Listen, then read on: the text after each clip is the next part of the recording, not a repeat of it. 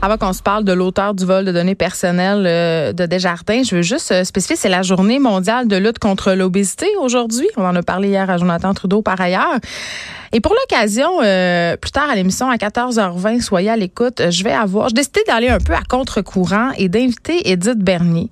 Edith Bernier, euh, si vous vous rappelez bien, on l'a reçu il y a quelques semaines, c'est la fondatrice du site web grossophobie.ca, info et référence. Elle était venue nous parler par rapport justement à toute cette histoire avec Nathalie Euh, qui avait fait le front du magazine La Semaine et qui disait, je suis donc contente d'avoir maigri et tout ça.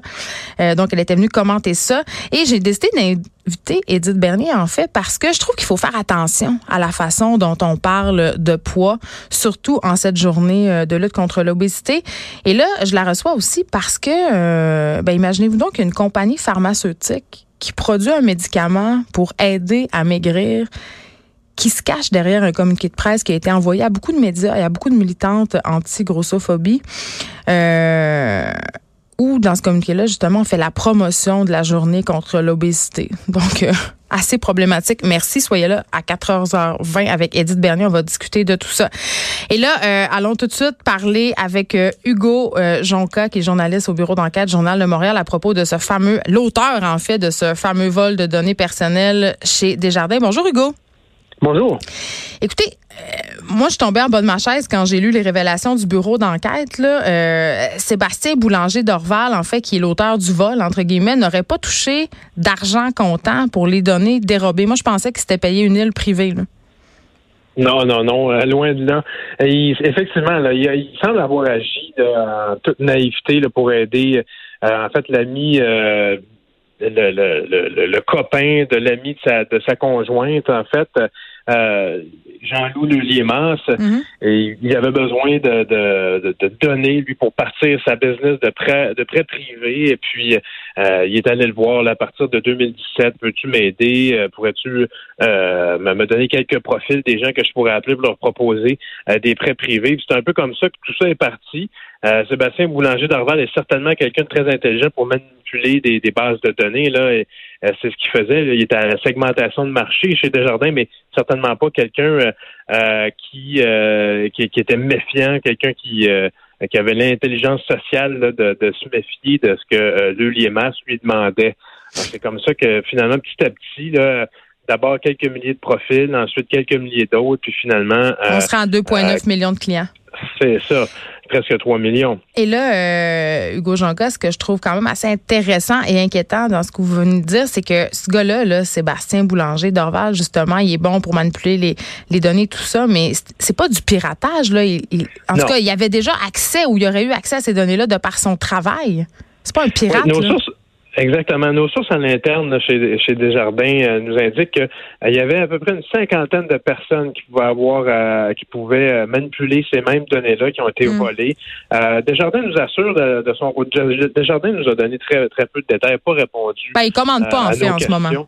Ils commandent très peu là, mm. mais ils nous ont quand même dit que ils nous ont assuré que Boulanger d'Orval a dû, dans les, termes qu'ils utilisent, utiliser un stratagème euh, pour sortir ces données-là, mais nos sources à l'interne, c'est pas ce qu'elles nous disent. Là, si stratagème il y avait, là, c'était loin d'être un stratagème compliqué. Euh, Monsieur Boulanger d'Orval faisait partie d'une équipe d'une cinquantaine de personnes euh, au marketing qui pouvaient manipuler ces données-là pour faire de la segmentation de marché, donc c'est-à-dire qui a besoin de quoi, qui, a, qui pourrait avoir une meilleure carte de crédit, qui aurait peut-être besoin euh, d'une nouvelle hypothèque. C'est ce genre de travail-là qu'on fait dans les départements de, marketing avec des données, avec du big data. Donc, M. Boulanger d'Orval manipulait ces données-là, il y avait accès.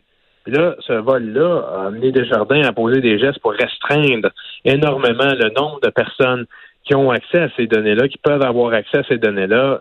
Euh, d'une façon ou d'une autre. Et puis, euh, ils ont mis en branle, là, comme ça, ce qu'ils appellent à l'interne, le projet blanc pour euh, blanc comme pas de bruit sur la ligne, comme comme pas d'information, là, mm. blanc comme une page blanche, c'est-à-dire restreindre énormément l'information à laquelle des dizaines de personnes peuvent avoir accès.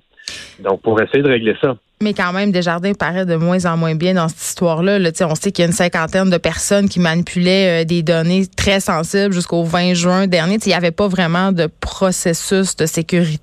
Ça avait l'air d'être pas mal une passoire, alors que euh, quand ils ont réagi au début de toute cette histoire-là, ça semblait pas être le cas. Donc, tu sais, euh, en tout cas, moi, je trouve qu'au niveau de l'image de la marque, Desjardins en prend pour son rhume. Là. Ouais, c'est sûr que nous, euh, ben là, je, je, prêche un peu pour ma paroisse de journaliste, mais c'est sûr que nous, on trouve un peu euh, curieux là, qu'il n'ait pas euh, communiqué mieux que ça là, depuis le début de, cette crise-là. chose certaine, c'est pas exactement, c'est pas exactement ce qu'ils ont laissé penser au début. il y a beaucoup plus d'informations qui a pu circuler, il y a beaucoup plus d'informations personnelles. Les informations confidentielles sont étaient pas très bien protégées. Nous, nos sources à l'interne nous disent que c'est des vieux systèmes euh, euh, qui sont euh, qui gèrent cette base de données là, où se retrouvent nos informations personnelles, c'est-à-dire bon à l'interne nous appelle ça le FMCDI là, mm. mais disons que c'est l'entrepôt de données là, de Desjardins, et que c'est des vieux systèmes qui permettent de savoir qui a accès à la base de données quand, mais très, très difficilement en déduisant ça avec d'autres systèmes. Ça a l'air d'être tout euh, toute une euh, toute une très compliqué en tout cas là, de, de, savoir qui a accédé à, à, quoi à quel moment. Euh, puis ouais. Et là, Hugo Jonca, vos équipes se sont rendues là où Sébastien Boulanger d'Orval se terre. Je crois que c'est dans l'appartement de sa conjointe. comment il a accueilli les journalistes puis dans quel état il est? Ben, c'est euh, mes collègues de, de GIA qui ont fait ça. Là. Euh, Félix Seguin est, allé euh, sur place et puis, écoutez, ils, ils, étaient très nerveux. Ils s'attendaient, ceci dit, à nous voir arriver, un de ces quatre. puis ben là, ça a été cette journée-là. il a fallu, il a fallu que Félix Séguin déploie tous ses talents là, de, De, journaliste et de négociateur pour mm-hmm. faire en sorte qu'il puisse avoir quelques déclarations là, de sa conjointe et quelques euh, quelques déclarations minimales là, de M. Boulanger d'Orval. Euh, mais chose certaine, lui, euh, il lui est apparu vraiment effectivement défait, démoli, très, très nerveux. puis bon, on s'en doute là, évidemment, quand votre nom se retrouve dans les médias comme ça, pas qu'il ne l'ait pas cherché, là, mais on, se doute bien qu'ils doivent un peu se, cacher. Là. c'est pour ça aussi que Félix Sagan a pris l'engagement de ne pas révéler exactement où il se trouve. Mais euh, bref, euh, c'est un Sébastien Boulanger d'Orval extrêmement inquiet. Euh, qui dit que sa vie est démolie, qui, doit lutter sur plusieurs plans maintenant pour, par exemple, garder garder la, garde de ses enfants. D'une part, il y a trois, quatre avocats. il y a trois avocats qui travaillent pour. C'est l'ennemi public numéro un, là. Oui, ben c'est ça. Il s'agit de voir aussi, euh, il suffit d'aller voir un peu les commentaires ou les articles de, nos, de, nos articles, puis ceux des, des, concurrents aussi, là, pour voir que euh, effectivement, il s'est pas fait d'amis avec ce vol-là. Mais ce qui est, ce qui est intéressant aussi, c'est de, de, de les révélations qu'on a publiées sur ceux qui ont reçu ces informations. Ben oui, c'est ça. Qui sont-ils? Euh, c'est ben, d'abord euh, Jean-Loup Le Liémas, ça c'est un donc un ami euh, du couple du couple Boulanger d'Orval et de sa conjointe. Jean-Loup Le Liémas a parti deux firmes de prêts privés avec un partenaire et puis c'est une firme de prêts privés, en plus, c'est l'une des deux, la financière Blackstone, s'est faite pincer par l'Office de protection du consommateur l'an dernier pour avoir pratiqué des taux d'intérêt totalement illégaux, allant jusqu'à 467% d'intérêt. C'est du Shylocking c'est vraiment du pur Shylocking. Pour vous donner une idée, le code criminel dit qu'au-dessus de 60% c'est illégal. Puis au Québec, on, on, tolère encore moins que ça. on tolère 35 là, à l'OPC, à l'Office de protection du consommateur. Il y avait un autre gars qui est en prêt privé qui s'appelle Mathieu Jonca. Lui est aussi euh, courtier hypothécaire. Lui, ensuite, il a obtenu, il aurait obtenu, il faut, faut, toujours utiliser le, conditionnel là, dans tout ça parce qu'il n'y a pas eu d'accusation euh, nulle part. Mais il aurait obtenu les, euh, les informations de Jean-Loup euh, notamment pour alimenter sa business de, de, courtage hypothécaire. Il y a même une personne qui m'a appelé euh, hier soir en me disant je viens de signer avec lui. Euh, il m'a contacté quand mon hypothèque chez Desjardins a pris fin. C'est comme ça qu'il l'avait su. Exactement. Puis cette personne-là a été victime, euh, elle aussi, là, du vol de données. Donc, euh, je pense qu'il n'y a pas vraiment de hasard là. Et puis, lui, il est en business aussi avec euh, François Baillargeon-Bouchard, qui est un conseiller financier. Donc, lui aussi a intérêt à avoir ces données-là pour trouver des nouveaux clients. Donc, savoir que, bon, vous, votre carte de crédit est pleine, peut-être que vous seriez un bon candidat pour vous faire proposer un prêt à court terme. peut-être que vous, peut-être que votre hypothèque arrive à échéance, puis que c'est le temps de renégocier. Donc, je vais vous appeler grâce au fait que j'ai les informations confidentielles sur, sur, sur vous. J'imagine que ces gens-là vont être rencontrés par les policiers, là, je peux pas croire. C'est déjà le cas. Elles ont déjà été euh, même perquisitionnées. Il y a eu des perquisitions euh, chez euh, chez Jean Cop, chez Bayer-Jean Bouchard, comme mm. comme chez Luliemas.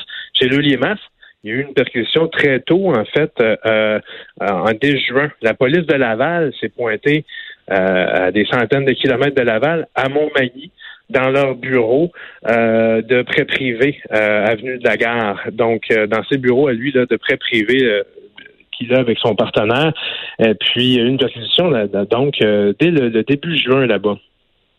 Une gang de pas propres. Est-ce que vous savez, euh, Hugo Jonca, en terminant, si Sébastien Boulanger d'Orval euh, parlait des victimes? Non, il a pas. Euh, il, était assez concentré sur euh, sur son cas là, quand hmm. quand mon collègue l'a rencontré. Euh, il parlait surtout de ses problèmes et du fait aussi qu'il voudrait que les projecteurs se braquent un peu sur ces, ces autres personnages-là dont je vous ai parlé, dont je viens de vous parler. Mais c'est quand même lui qui les a donné les données. Pardon? C'est quand même lui qui les a volés, les données, on s'entend. Tout à fait, tout à fait. C'est lui qui est à l'origine de tout ça. Lui, il dit qu'il a été manipulé un peu par tout ce monde-là, surtout là, par euh, Jean-Louis Leliémas, puis mm. euh, euh, qu'il se rendait pas compte dans quoi il, s'embarquait. Donc, euh, c'est bien sûr qu'on les, gens qui ont sont qui sont fait voler leurs données personnelles peuvent accueillir ça avec beaucoup de scepticisme. J'en suis. Oui, c'est ça. Donc, euh, Hugo Jonca, merci. Vous êtes journaliste au bureau d'enquête du Journal de Montréal. Évidemment, c'est un dossier qu'on va continuer à suivre. Moi, j'ai envie de dire, là, je, ne sais pas, là, mais scraper ta vie pour des cartes cadeaux, je, on dirait que j'ai de la misère à croire ça. Je, c'est pas un petit clin, ce gars-là. Là. Il a fait des études. C'est un gars qui a étudié en marketing. C'est un gars qui est un pro des bases de données. Dire après, j'ai été manipulé par mes amis pas fins, là. C'est se positionner en victime, quoi de plus facile? On s'en va à la pause. De 13 à 15.